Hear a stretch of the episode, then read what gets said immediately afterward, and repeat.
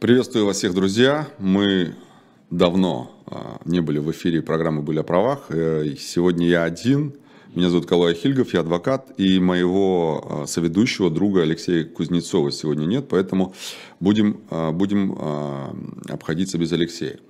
Что касается моего отсутствия, просто был вне страны, даже не то что города. И э, в этой связи просто физически не было возможности выходить в эфир. Но, э, с другой стороны, есть, скажем, в этом и позитивный момент, потому что набралось очень много информации, которая есть э, о чем поговорить. И, естественно, мы о ней поговорим. Мы пропустили, по-моему, две недели целых Поэтому за две недели произошло очень много интересного. Ну и самое интересное, это, конечно, это законопроект, который принят э, буквально за несколько дней о, э, об электронных повестках. У нас э, работает чат. Если у вас есть все еще, может быть, остались вопросы про повестки, то вы можете написать эти вопросы в чате, я его читаю, буду отвечать по мере возможности. Поэтому, ну, в принципе, речь идет не только о повестках, вы можете отвечать на любые, точнее, писать любые вопросы, я буду на них отвечать. А, начнем мы, наверное, пожалуй, сегодня с законопроекта, который был одобрен Советом Федерации. А, речь идет о законопроекте о лишении гражданства за совершение тех или иных преступлений и перечислим эти преступления и, конечно, а, перейдем к анализу этого законопроекта с точки зрения а, противоречия его основному закону, да, Конституции. Итак, Совет Федерации одобрил изменения, которые предполагают лишение приобретенного гражданства, замечу, приобретенного гражданства за совершение ряда преступлений. Я напомню, что еще в 2017 году в закон о гражданстве были внесены изменения, чего не касались. Вот э, в статье 22 закона о гражданстве есть такая норма, которая предусматривает возможность лишения гражданства, приобретенного только, конечно же, гражданства, за предоставление недостоверных сведений при его получении. То есть есть определенные основания для получения гражданства, э, для вхождения в российское гражданство, для его получения. И э, среди прочего там необходимо представить информацию о членах семьи, о периоде проживания здесь, о наличии бизнеса и так далее. И вот если какая-то из этих информаций будет установлена, что она недостоверная, то это является основанием для лишения э, гражданина Российской Федерации этого самого гражданства по приобретению, так называемого. О чем речь? А, в 2017 году в эту статью, в 22 которая предполагает в том числе лишение гражданства, были внесены изменения. Изменения вносились э, примерно такого характера. То есть я цитировать не смогу, но смысл их следующий. Любые преступления экстремистской и террористической направленности, они приравниваются к сообщению недостоверных сведений. То есть а, одно конкретное преступление – которое предусмотрено, к примеру, 282 статья, да, при, с примами со всеми, 1, 2 там, и так далее. А, или 205 со всеми примами, это террористические статьи. Любое, любое преступление по этим статьям, оно автоматически приравнивается к сообщению недостоверных сведений, что логически, а, юридически на самом деле является ну, я бы не сказал, ну, может быть и даже и нонсенсом, да, потому что, ну, как можно квалифицировать совершенное преступление а, как сообщение недостоверных сведений? Это очень, очень, с одной стороны, неграмотно, безграмотно, скажем, а с другой стороны, это сильно упрощает работу тем же самым а, государственным органам, которые могут обратиться в суд с требованием о э, признании выдачи гражданства незаконным. Ну, то есть, если говорить простым языком, об аннулировании гражданства, так это назовем. Соответственно, когда мы говорим про то, что э, сегодня Совет Федерации вносит изменения в этот самый закон, и, вероятно, в эту же самую статью 22 закона о гражданстве, то Совет Федерации говорит, что есть, добавляет еще ряд статей, Уголовного кодекса за совершение преступлений, по которым гражданин будет лишен гражданства. О каких статьях идет речь? Нарушение территориальной целостности Российской Федерации. Это 280 прим 2, так называемый. Диверсия и все, что связано с диверсией. У нас, помните, мы как-то обсуждали изменения в Уголовный кодекс, которым внесены э, новые диверсионные составы. Это и сама диверсия, это и содействие диверсионной деятельности, это и прохождение обучения в целях совершения, э, осуществления диверсионной деятельности, это и организация диверсионного сообщества и участие в нем. Вот все эти диверсионные статьи тоже попадают э, в перечень оснований для лишения гражданства. Кроме того, дезертирство, публичные призывы к развязыванию агрессивной войны. А, вот что, что интересно, следующее. Создание некоммерческой организации, посягающей на личности и права граждан. Вот тут я остановлюсь поподробнее, потому что это абсолютно политическая статья. Вот если диверсию еще как-то можно прикрутить к политической статье опосредованно, то 239 статья – это исключительно политическая статья. Объясню почему. Она у меня несколько раз была в практике, и поэтому могу уверенно и смело говорить, что это политическая статья. А, в чем заключается ее политизированность? Заключается она в том, что любая, даже зарегистрированная Минюстом общественная организация превращается в а, некоммерческую организацию, которая посягает на права граждан а, и э, личности в тот момент, когда она таковой квалифицируется следствием. Например, у вас есть, не знаю, общественная организация, там, цветочки. Вы э, с этой общественной организацией решили а, подать заявку о проведении митинга. Вы проводите митинг, например. Фантастическое, конечно, наше время представить, что разрешат провести митинг. Но, тем не менее, представим, что вам разрешили провести митинг. И дальше любые действия, которые могут произойти после, будут квалифицированы как организация, а, точнее создание некоммерческой организации, посягающей на права личности и человека.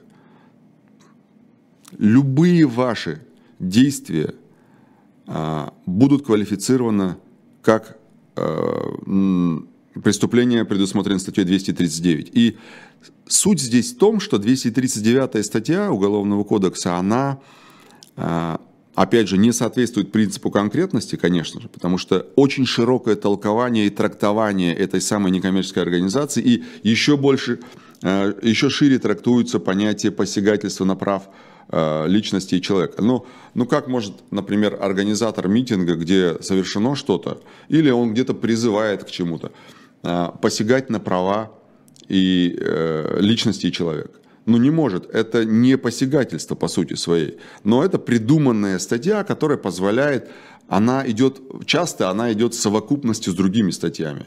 Например, применение насилия в отношении представителя власти, э, какой-нибудь экстремистской статьи, да, массовых беспорядков и так далее. И она скопом идет туда. Если, например, те же митинги проводились законной организацией, да, то есть уже зарегистрированной. И вот даже если ее меню зарегистрировал, такая организация будет считаться, а, будет квалифицироваться как раз по 239 статье, что а, создали некоммерческую организацию именно с целью посягательства на прав человека, на права человека и на личность. Дальше. Что еще попадает, какая еще статья Уголовного кодекса попадает как основание для лишения а, гражданства? уничтожение и повреждение воинских захоронений, посягательство на жизнь государственного или общественного деятеля, призывы к введению ограничительных мер в отношении России. Это вот про санкции в том числе. Реабилитацию нацизма. А, помните, приведу вам пример реабилитации нацизма. Вы знаете, что любое высказывание, где приравнивает Сталина с Гитлером, уже будет являться, уже квалифицируется как реабилитация нацизма. Публичные действия направлены на дискредитацию использования вооруженных сил. Известная в последний год статья 280 прим. 3, по которой у нас уже есть и приговоры, и еще пока еще много дел на стадии следствия. Тем не менее, а, эти статьи тоже попадают туда. Дезертирство мы вам объясняли с Алексеем еще, когда говорили о преступлениях против военной службы, что такое дезертирство да, и, и так далее.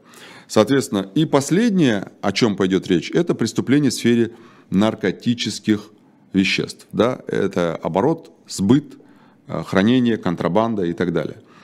А, все это тоже попадает под, под основание для лишения гражданства. То есть совершение наркотических преступлений лицом, который когда-то получило гражданство, является основанием для лишения его гражданства. Какой здесь есть важный момент, на который нужно обратить внимание?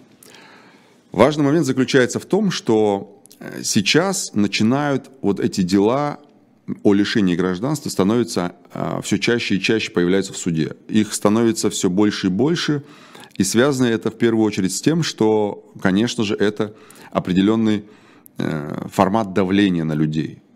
Если человек политически активен, если он выражает какую-то свою позицию, если он, например, может потенциально причинить какой-то риск для власти, неважно, муниципальной, региональной и так далее, все это э, хороший инструмент для воздействия на него.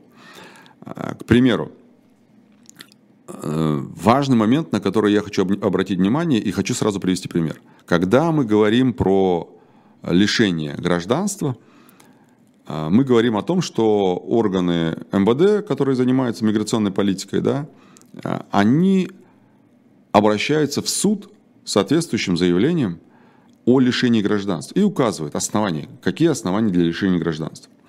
Основания здесь, например, недостоверные сведения. Окей, хорошо. А, недавно читал один одно судебное решение, один кейс, в котором было указано, что в 2000 или даже, по-моему, 90 каком-то году а, семья получила гражданство, и сейчас, спустя там 20 с лишним лет, орган МВД выяснил, каким образом, не знаю, но выяснил, что тогда были представлены недостоверные сведения при получении гражданства. А потом обратился орган МВД в суд и лишил этого человека гражданства.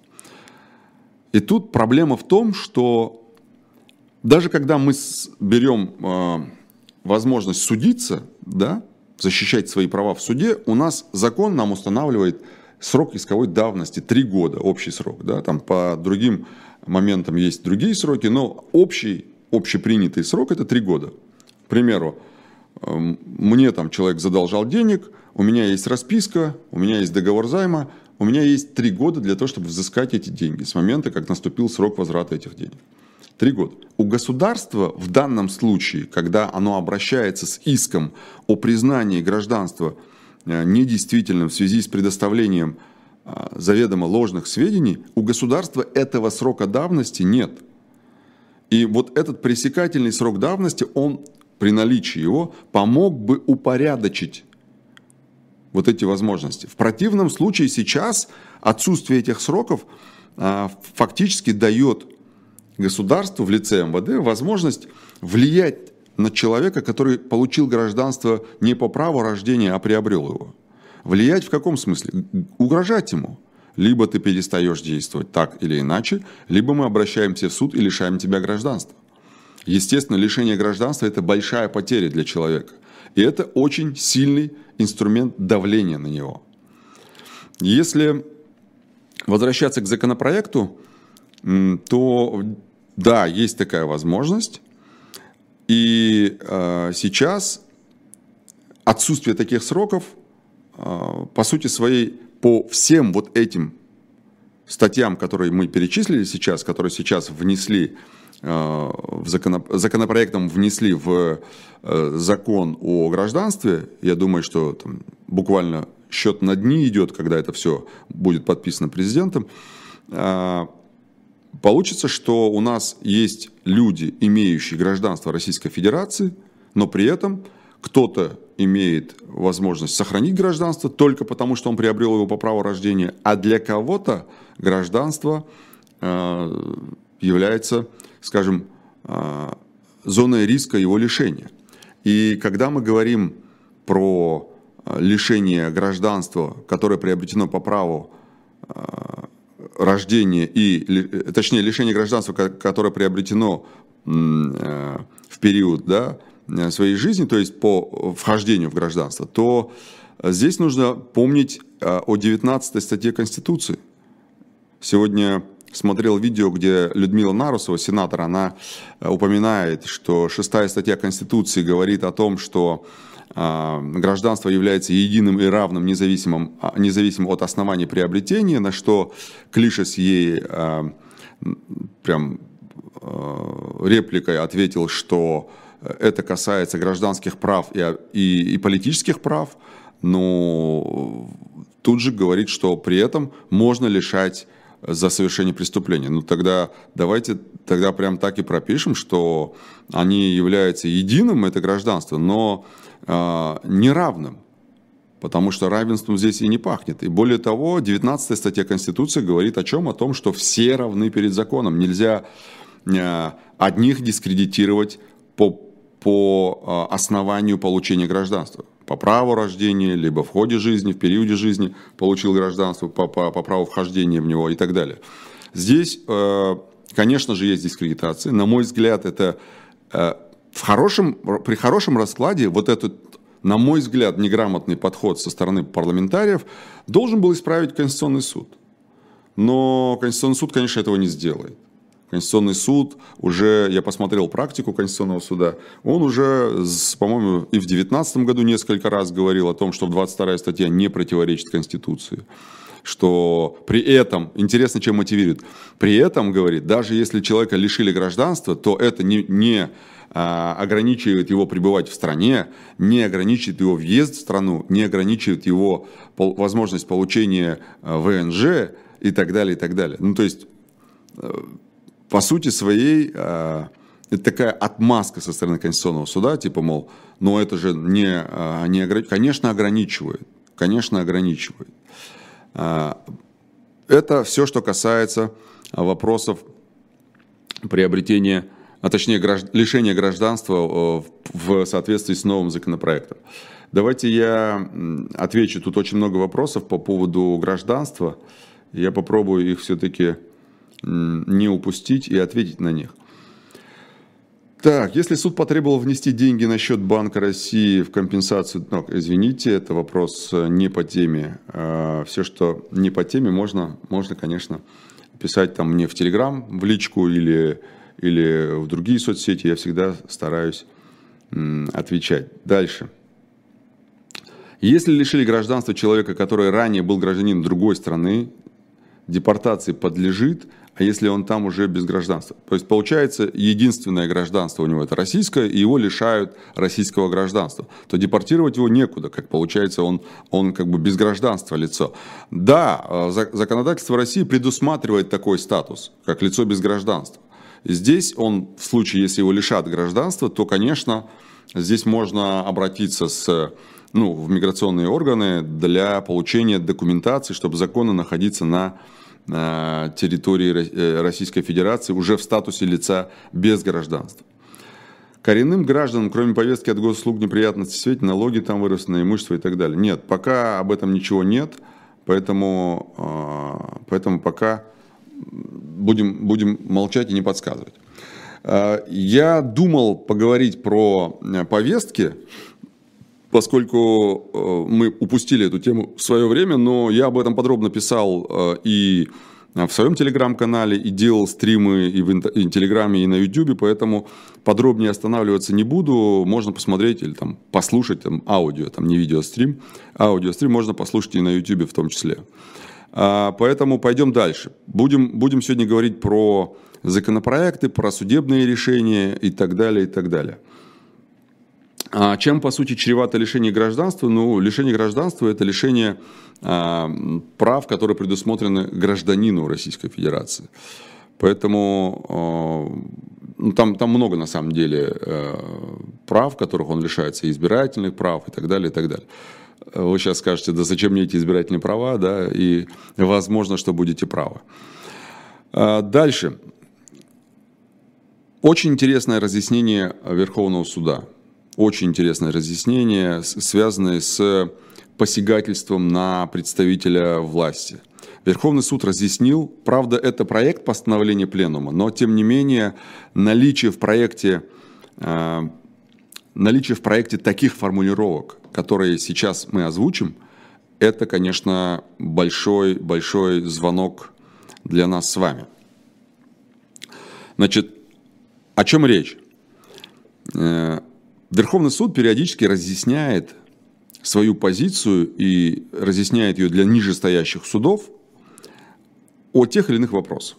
И здесь вопрос о том, а, как, э, как скажем, э, выносить приговоры, если говорить простым языком, по статье 317 посягательство на жизнь сотрудника правоохранительных органов, на 318 известную статью это применение насилия в отношении представителя власти и 319 оскорбление да, того самого представителя власти. Вот по этим трем статьям э, Верховный суд вынес определенные э, свои рекомендации нижестоящим статьям в пленуме. Но это пока еще проект постановления пленума.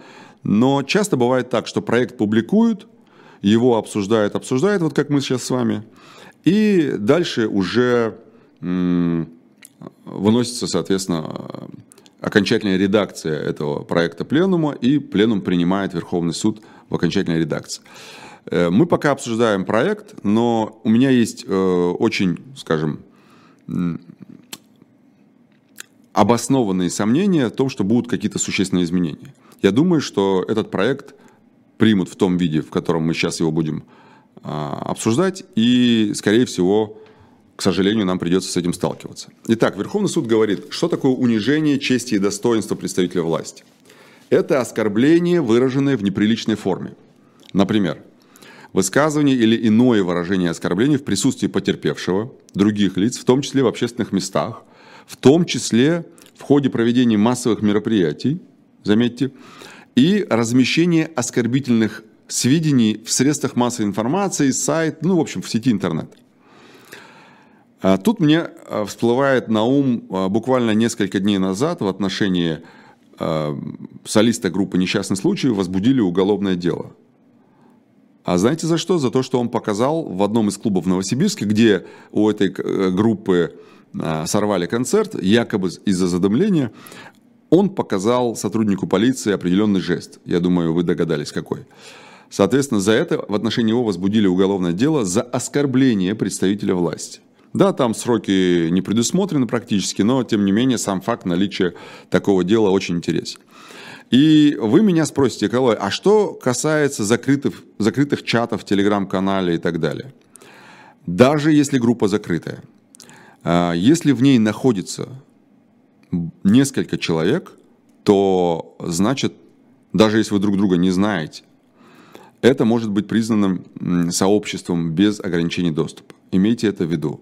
Поэтому, а, когда задумаете в каком-то общем чате оскорбить сотрудника правоохранительных органов, и там вдруг окажется кто-то, кто сольет эту информацию, сделает скрин – это будет основанием для возбуждения дела. И тут, опять же, я не могу не вспомнить уголовное дело в отношении сотрудника полиции, э, который э, в ходе личных телефонных переговоров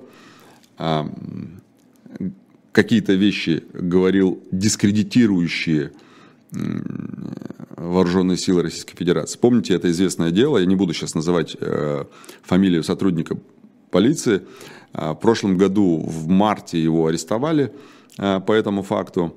В общем, он разговаривал по телефону со своим товарищем из Украины. Он сам уроженец из Украины, но работает здесь. И э, говорил про какие-то вещи, что вот там убивают людей и так далее, и так далее. И его телефон стоял на прослушке, и это очень интересно. Просто стоял на прослушке, и в ходе оперативно-розыскных мероприятий он якобы мог обладать информацией по какому-то убийству, которое случилось там 20 лет назад. И его телефон стоял на прослушке, и все эти разговоры прослушали и записали. И на этом основании его а, привлекли к ответственности за дискредитацию. С одной стороны, личные переговоры, понятное дело, никакая не публичность да, никакая не публичная информация. Это я говорю с конкретным лицом. Это мои приватные разговоры, которые охраняются законом. С другой стороны, прослушка этих разговоров является оперативно-розыскным мероприятием. А любые результаты оперативно-розыскной деятельности являются государственной тайной, пока их не рассекретят. Да, следствие. Соответственно, в момент, когда он это говорил, это являлось государственной тайной. И эти личные разговоры, они могли бы быть рассекречены только Э, в ходе приобщения этих оперативно-розыскных материалов к материалам уголовного дела. Их рассекретили, приобщили и оттуда уже выделили как э, дискредитирующие сведения публично распространенные. Это первое.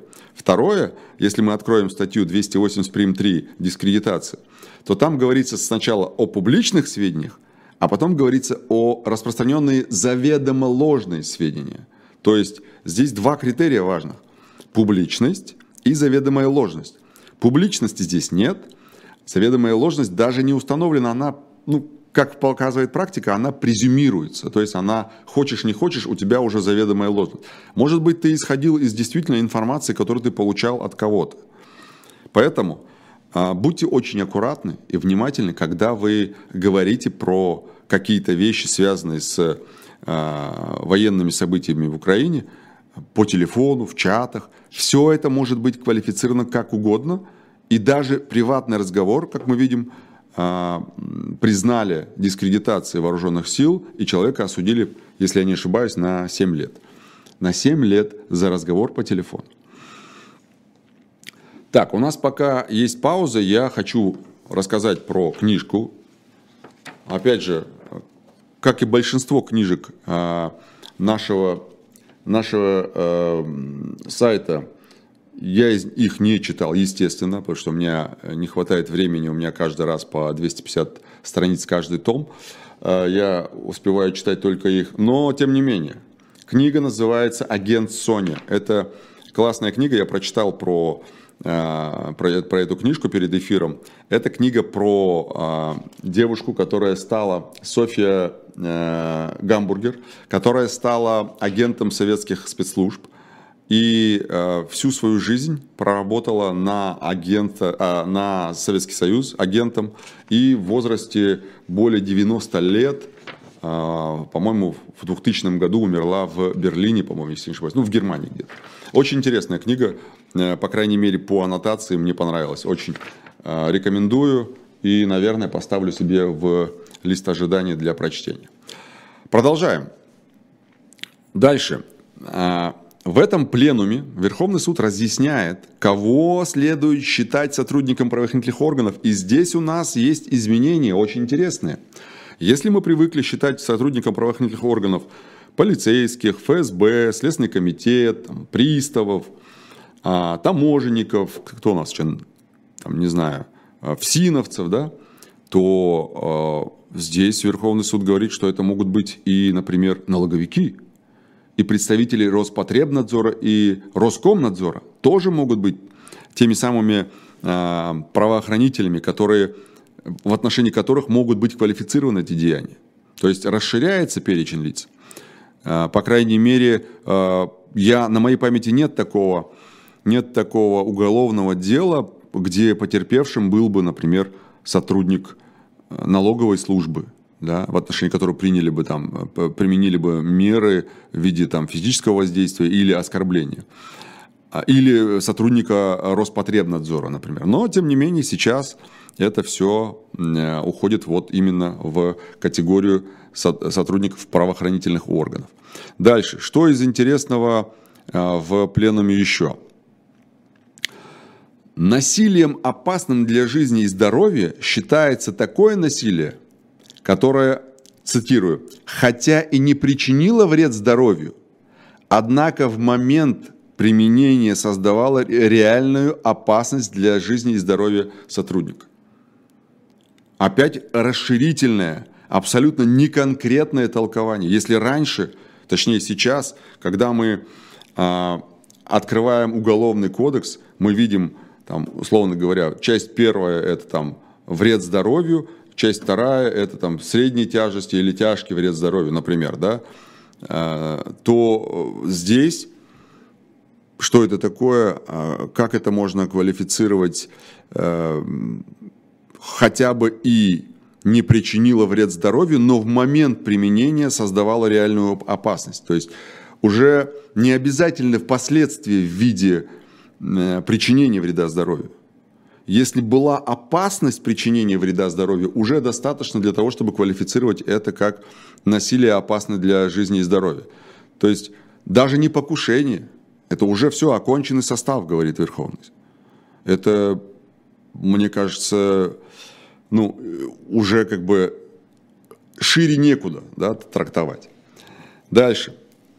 И интересный момент, что в зону действия вот этих законов, э, норм Уголовного кодекса 317, 318, 319 статьи попадают не только сами сотрудники полиции, не только их родственники близкие, но и близкие люди. А теперь посмотрим, кто такие близкие люди – под близкими сотрудника правоохранительного органа, военнослужащего или представителя власти должны пониматься не только их родственники, но также люди, чьи жизнь, здоровье и благополучие дороги для, э, э, заведомо дороги потерпевшему в силу сложившихся личных отношений. Вот представьте себе, какая, какое широкое поле для трактования. Вот, условно говоря, а, применили насилие в отношении соседа по лестничной площадке сотрудника полиции. Сотрудник полиции говорит, что это было насилие из-за меня. Это была месть мне, потому что люди знали, что это мой близкий, что это мой сосед, что мне жизнь этого человека и здоровье, а, благополучие его для меня было очень дорого. Поэтому они применили в отношении него насилие. Это уже будет не просто побои и не просто а, причинение вреда здоровью, какой бы то ни было тяжести. Это уже будет 318 статья Уголовного кодекса. А, тяжкий состав до 10 лет лишения свободы. Вот такое вот широкое трактование. А, дальше. Если насильственное преступление совершено в ответ на незаконные действия сотрудника – то тогда можно такие действия признать необходимой обороной. Это, конечно, издевательски просто э, описал Верховный суд. Очевидно, что Верховный суд не знает судебную практику относительно применения силы в отношении представителя власти. Э, представим ситуацию. Сотрудник полиции подходит и говорит, а ну-ка покажите мне свой телефон. Он говорит, ну, как бы, мое право не показывать, я не буду показывать, это мое личное. У вас нет ни санкций. Даже если у вас есть санкции, у вас нет доступа к моему телефону, соответственно, я имею право вам его не говорить, это мое право. Соответственно, я не дам вам свой телефон. Ах, не дашь? Давай-ка сейчас в отдел полиции. Ты говоришь, это незаконно. Разберемся, незаконно там, законно. И он вас скручивает, бьет, а вы бьете его в ответ. Это будет законным требованием сотрудника полиции? Нет, это незаконное требование. Показать телефон – незаконное требование сотрудника полиции. Но вот представим себе такую ситуацию, при которой вы будете ссылаться на то, что это было незаконным требованием сотрудника полиции. Как это зафиксировать, что это было незаконное требование? Как потом сказать, что э, доставление в отдел, попытка доставить в отдел было незаконным? А ты не докажешь. Поэтому вот эта норма, которой, о которой говорит Верховный суд, что можно признать необходимой обороной, если вы а, ответили сотруднику полиции на незаконные его действия, то а, практически невозможно доказать, что действия сотрудника полиции были незаконными. Это показывает практика. Если вы найдете за последние три года хотя бы один такое, одно такое решение, где сказано, что сотрудник полиции незаконно применял силу именно по э, самообороне, да, то есть человек самооборонялся. Я буду вам очень благодарен, я с удовольствием почитаю этот кейс. Но что-то мне подсказывает, что вы такое дело не найдете. Дальше. Есть вопрос еще один, который возникает из того, что говорит Верховный суд. Верховный суд говорит, все вот это все является да, э, преступлением, о чем мы сейчас сказали. Но при этом он не говорит о том, а что должно быть, как надо квалифицировать, если, например, человек применил в отношении сотрудника полиции силу, ударил его кулаком, не знаю, там, ногой, палкой, неважно. Но при этом он еще и материл его, например, да, оскорблял его. В этом случае это будет два отдельных преступления оскорбление представителя власти и применение насилия в отношении представителя власти. Или все-таки применение насилия будет покрывать оскорбление. Что-то мне подсказывает, что это будут оба состава. И исходя из логики Верховного Суда, которую мы видим в его э, проекте постановления Пленума, я думаю, что это будет как раз ложиться в эту канву. Но, тем не менее, э, все вышесказанное, на мой взгляд, э, именно в части, первое, в части применения ответного насилия на незаконные действия, это фактически э, закладывается провокация со стороны Верховного суда. То есть, типа, вы можете применять насилие, если в отношении вас незаконно применяют силу. Вы применяете в ответ насилие, это должно считаться самообороной, но полицейские все оформят так, что это было просто применение насилия. Поверьте мне, ни один полицейский не допустит того, чтобы его действия будут квалифицированы как э, незаконные действия. И его коллеги этого не, допустят, пока у вас не будет видеозаписи и э, большого количества э, СМИ, которые эту видеозапись будут публиковать. Тогда, может быть, что-то случится. Что-то такое, что позволит признать эти действия незаконными. И то, так, что у нас? А что, если кто-то запишет на телефон встречи с полицейским? Ну вот я уже ответил на этот вопрос. А, любовницу мента ее муж не может даже, ее муж не может даже обматерить. А, простите, простите, не буду комментировать это все. Не буду комментировать э, про любовницу и про, э, как вы тут написали, ментов. Сотрудника полиции, не мента. Сотрудник полиции. Полицейский в крайнем случае. А, ладно. Я все, все шучу и шучу. Дальше. А, я немножко нашел статистики. В 2022 году а, там чуть меньше 15 тысяч человек были осуждены за преступления в отношении представителей власти. Это применение насилия, оскорбление и посягательство на жизнь. Вот за эти три статьи примерно было там, около 15 тысяч человек осуждено за 22 год. А в 2021 году, а, из них, кстати, половина это как раз применение насилия в отношении представителей власти. Помимо около 8 тысяч это применение насилия, то есть половина. И примерно э, столько же, где-то 7,5 тысяч человек было в 2021 осуждено за применение насилия.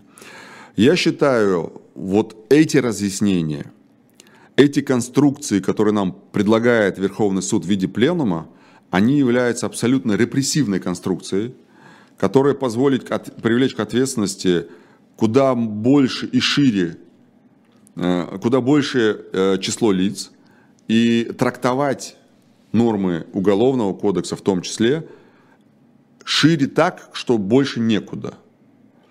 И, к сожалению, э, мы увидим, как следствие этого, мы увидим растущее число уголовных дел по этим статьям. Я уверен, что после того, как пленум будет принят в той редакции, о которой мы говорим, и начнется реализовываться вот эта практика судебная, то вполне а, ожидать, что это будет не 15 тысяч, а может и 20, а, а, а, а то и больше. Дальше. Теперь а, полицейского необходимо обходить за километр, пишет Юлия Сакунова, и в этом есть, поверьте мне, э, здравый смысл. А особенно в контексте э, изменений, которые у нас были в мае прошлого года в закон о полиции. Если помните, опять же, посмотрите, у нас есть э, эфиры на нашем YouTube-канале, на «Живом гвозде», именно связанные с изменениями закона о полиции. Если их посмотреть, и с учетом вот этих разъяснений вы можете понять, что ничего хорошего ждать не стоит. Дальше. Все мы говорили про полицейских, теперь уж поговорим про адвокатов. Значит, э, в середине марта были подготовлены поправки в законы о порядке выезда и въезда в Российскую Федерацию и о гостайне. Вот эти два закона, они подверглись изменению и связаны они вот с чем. Первое. Призывникам на военную службу будут или могут, точнее, давать доступ к гостайне без их согласия. То есть по факту того, что ты призывник. А к чему это приведет, я скажу сейчас позже. адвокаты доступ к, к секретным сведениям а, будут получать в особом порядке. И третье, я сейчас разъясню все. И третье, человек, получивший доступ к гостайне, может быть ограничен в передвижении. Значит, теперь поподробнее. Этот законопроект предполагает запрет на доступ к гостайне адвокатам с иностранным гражданством, с двойным гражданством, без гражданства или адвокатом со статусом иноагента. Получается, что адвокат, имеющий, например, гражданство в другой стране, пока не говорится дружественное, недружественное, здесь говорится о гражданстве другой страны он не имеет возможности защищать интересы доверителей в деле, в котором есть информация, содержащая гостайну. А я вам скажу, любое дело по тяжкому преступлению, ну не любое, но подавляющее большинство дел тяжким или особо тяжким преступлением, а они у нас в основном и есть в работе, а, они содержат гостайну. Соответственно, любые, ну потому что в них есть результаты ОРМ. Как я сказал, ОРМ это гостайна гостайной она является до тех пор, пока их не рассекретит. Да? Но поверьте, в любом, в любом уголовном деле, в серьезном уголовном деле, э, интересном уголовном деле есть всегда, э, всегда информация, содержащая гостайну. И очень часто бывает так, что следователь берет расписку о э, не, распро... рассекречивании, не распространении данных и так далее. Дальше. Получается, что если адвокату с иностранным гражданством или признанным иноагентом, или без гражданства а, запрещает участвовать в уголовных делах, это по сути своей это ограничение для профессии, это ограничение в работе. А люди, которые, например, хотели бы того или иного адвоката, у которого есть иное гражданство, или его государство в одностороннем порядке признало иноагентом, то этот адвокат не может оказывать юридическую помощь, и человек лишается возможности выбора адвоката. То есть он говорит, слушай, если я тебя не могу взять, тогда мне придется другого брать адвоката.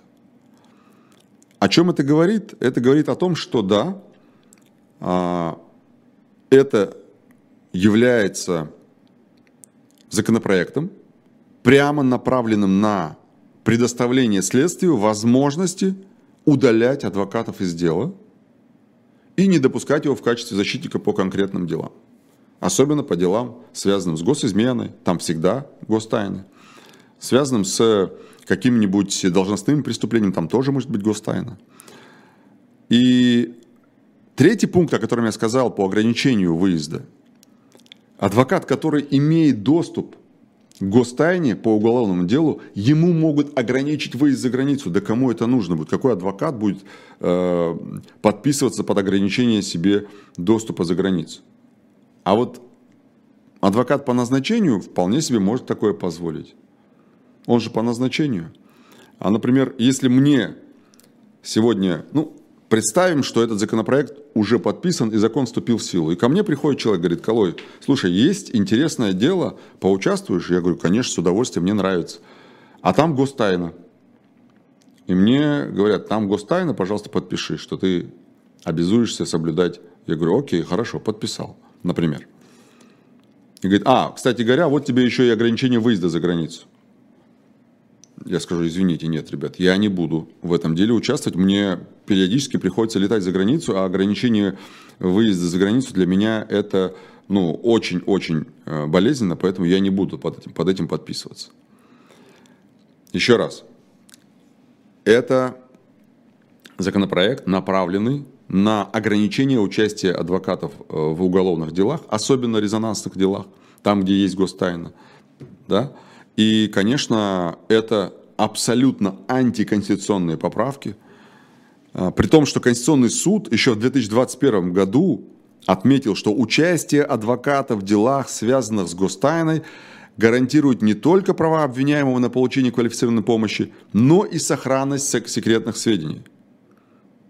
Адвокат не должен, говорит Конституционный суд, получать специального разрешения для участия в делах, содержащих гостайну. А в данном случае это специальное разрешение. Более того, еще и докладывают ограничения туда. в виде э, выезда из страны. Поэтому, конечно, нельзя ни в коей мере, ни в коей мере нельзя принимать такие законы. И я думаю, что здесь адвокатское сообщество должно а, отреагировать на такие ограничения. И, кстати говоря, Московская палата адвокатов высказала свое мнение о том, что этот законопроект направлен на ограничение прав адвокатов и наших доверителей в том числе, и он, а, они его не рекомендуют к принятию. Дальше. Интересное дело рассмотрел Конституционный суд. Э, это все такой вечный вопрос, вопрос о шумных соседях и о том, как привлекать таких соседей к ответственности. Один москвич обратился с жалобой на соседей в полицию. Полицейские, как известно, не торопятся привлекать таких людей к ответственности. Э, хулиганства в их действиях нет, а привлекать их за нарушение кодекса об административных порушениях города Москвы они не могут. Я напомню, что а, полиция у нас федеральный орган, и он может привлекать за нарушение только федерального законодательства. А вот если есть региональный закон, например, закон о тишины города Москвы, да, или там, не знаю, Саратова, еще где-то, то они не могут привлекать за нарушение этого регионального законодательства до тех пор, пока местные региональные власти не заключат соответствующее соглашение с МВД о том, что МВД будет привлекать за нарушение по такой статье. И, естественно, ему все суды отказали, да, то есть он пошел в полицию, полиция сказала, это не наше, он пошел в прокуратуру, прокуратура его отправила в полицию, полиция опять, ну, в общем, футболили его сколько можно. И интересно, что Э, когда он пошел в суд обжаловать действия прокурора, то суд указал, что прокурорский надзор не осуществляется в отношении физических лиц. Это вообще полный бред. Э, в общем, дело дошло до Конституционного суда, и Конституционный суд говорит, что прокурорский надзор не нарушен, Прокуратура все правильно сделала, а вот норма Кодекса об административных правонарушениях города Москвы о том, что соответствующие протоколы составляются полицией только в случае наличия договора между МВД и полицией, вот эта норма, она не соответствует Конституции. Теперь, а, а и, кстати говоря, Конституционный суд говорит, что а, факт отсутствия такого договора – не говорит о том, что прокурор должен полностью замещать э, полномочия полиции по привлечению к ответственности шумных соседей. Прокурор может принять меры прокурорского реагирования, даже если полиция отказывается, но он не будет этого делать. Объясню почему. Действительно, в нашем законодательстве есть такая ситуация. Если региональный закон, то полиция может привлекать по региональному закону только в случае наличия соглашений между регионом и полицией, МВД. А вспомните, когда у нас была пандемия, по какой статье привлекали больше всего людей э, к административной ответственности? ОАТ, вот эти, помните ОАТ, который привлекал? Не суды, а ОАТ привлекал. Правильно, по статье 6.3 Кодекса об административных правонарушениях города Москвы. Нарушение вот этих самых правил э, и так далее. Тогда Москва Питер и еще ряд городов очень быстро подписали соглашение с МВД. И тогда я думал, что они подпишут соглашение по всему кодексу. А нет, тогда они подписали соглашение только по статье 6.3. И до тех пор, пока власть не захочет вот так же быстро и оперативно, как и в пандемию, подписать соглашение между регионом и МВД о том, что полиция будет привлекать к ответственности по кодексу региона, у нас этот вопрос не сдвинется с места. И Конституционный суд сказал именно это, что он сказал, что э, региональным законодателям предписано внести необходимые поправки, что вот это вот, вот, отсутствие соглашения между регионом и МВД, это не соответствует Конституции, надо внести соответствующие поправки. А до этого а, в Москве, например, будет следить вот этот самый ОАТ, Объединение административно-технической инспекции города Москвы. И э, я помню, ко мне несколько лет назад обращалась одна из подписчиц нашего, моего телеграм-канала с этим же вопросом. И тогда мы сходили в прокуратуру, и прокурор сказал очень интересную вещь. Он говорит, слушай, ну ты же представляешь, какой будет завал у полицейских, если они будут заниматься законом о тишины, и то есть будут выезжать каждый раз, когда э, к ним будут жаловаться на соседей. Потому что в среднем это в каждом доме ежедневно может происходить такое, особенно в выходные. Соответственно, прокуроры не хотят этим заниматься, потому что если они один раз примут меры прокурорского реагирования, это значит, что они откроют ящик Пандоры, и полицейские, естественно, скажут, вот прокурор реагирует, пусть реагирует дальше. И э, прокуроры не хотят на себя это брать. И вот возникает такой вот диссонанс. С одной стороны, у полиции как бы нет полномочий, потому что нет соответствующего соглашения между МВД и властью Москвы, что говорит о том, что власти абсолютно наплевать на жителей Москвы и на их проблемы. Вот Э, проблемы, я имею в виду, связанные с шумными соседями. С другой стороны, прокуратура вполне себе э, имеет право сказать, а мы не будем этим заниматься, это не наши обязанности. Ну и вот получается, что э, а мы, как граждане, жители Москвы, остаемся где-то между двумя этими позициями и продолжаем страдать от шумных соседей.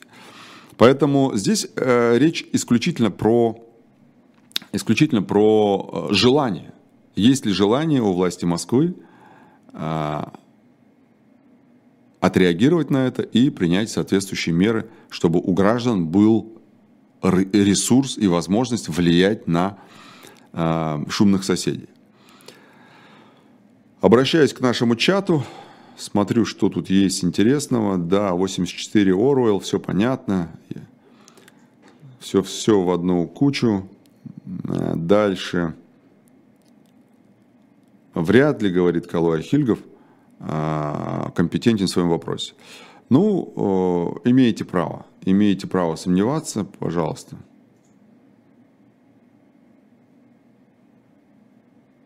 А, вы знаете, не, не могу увидеть вопрос. Тут один вопрос интересный. А, в переписке вижу, что мне задан, но не могу его найти. Если будет возможность... Вот. Можете ли вы высказать свои мысли относительно происходящего, чем все это кончится? Ой, слушайте, это нужно брать, наверное, другой эфир, это, наверное, другой там слуха и эхо брать и там садиться, рассказывать, чем это все кончится. Потому что это будут, во-первых, мои исключительно личные э, рассуждения, что не является истиной в последней инстанции. С другой стороны, это не формат нашей передачи, поэтому не, не буду а, тратить на это время. О, слушайте, уже, уже и время подошло. Я даже половины не рассказал, о чем хотел рассказать. Коротко расскажу тогда статистику судебного департамента про э, уголовные дела, какие выросли. Выросли, естественно, госизмены, выросли шпионаж, э, выросли число э, преступлений, связанных с разглашением государственной тайны. Э, очень выросло. Там порядка, там, ну, скажем так, э, на 15-20%.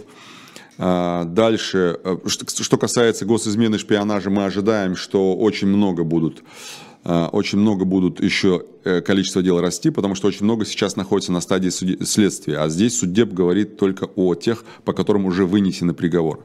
Естественно, дискредитация. Уже за год осудили 14 человек, если не больше. А, при том, что у дискредитации еще есть административная преюдиция, то есть здесь не посчитаны тех, кого сначала привлекли к административной э, ответственности. Административная ответственность, преюдиция вообще в целом, это какая-то дубинка, да? То есть мы тебя сейчас как бы штрафуем, но если ты еще раз, тогда мы тебя посадим. И человек говорит, да-да-да, я понял, все, вопросов нет. А, экстремизм, терроризм, тоже число сильно выросло на 25% аж.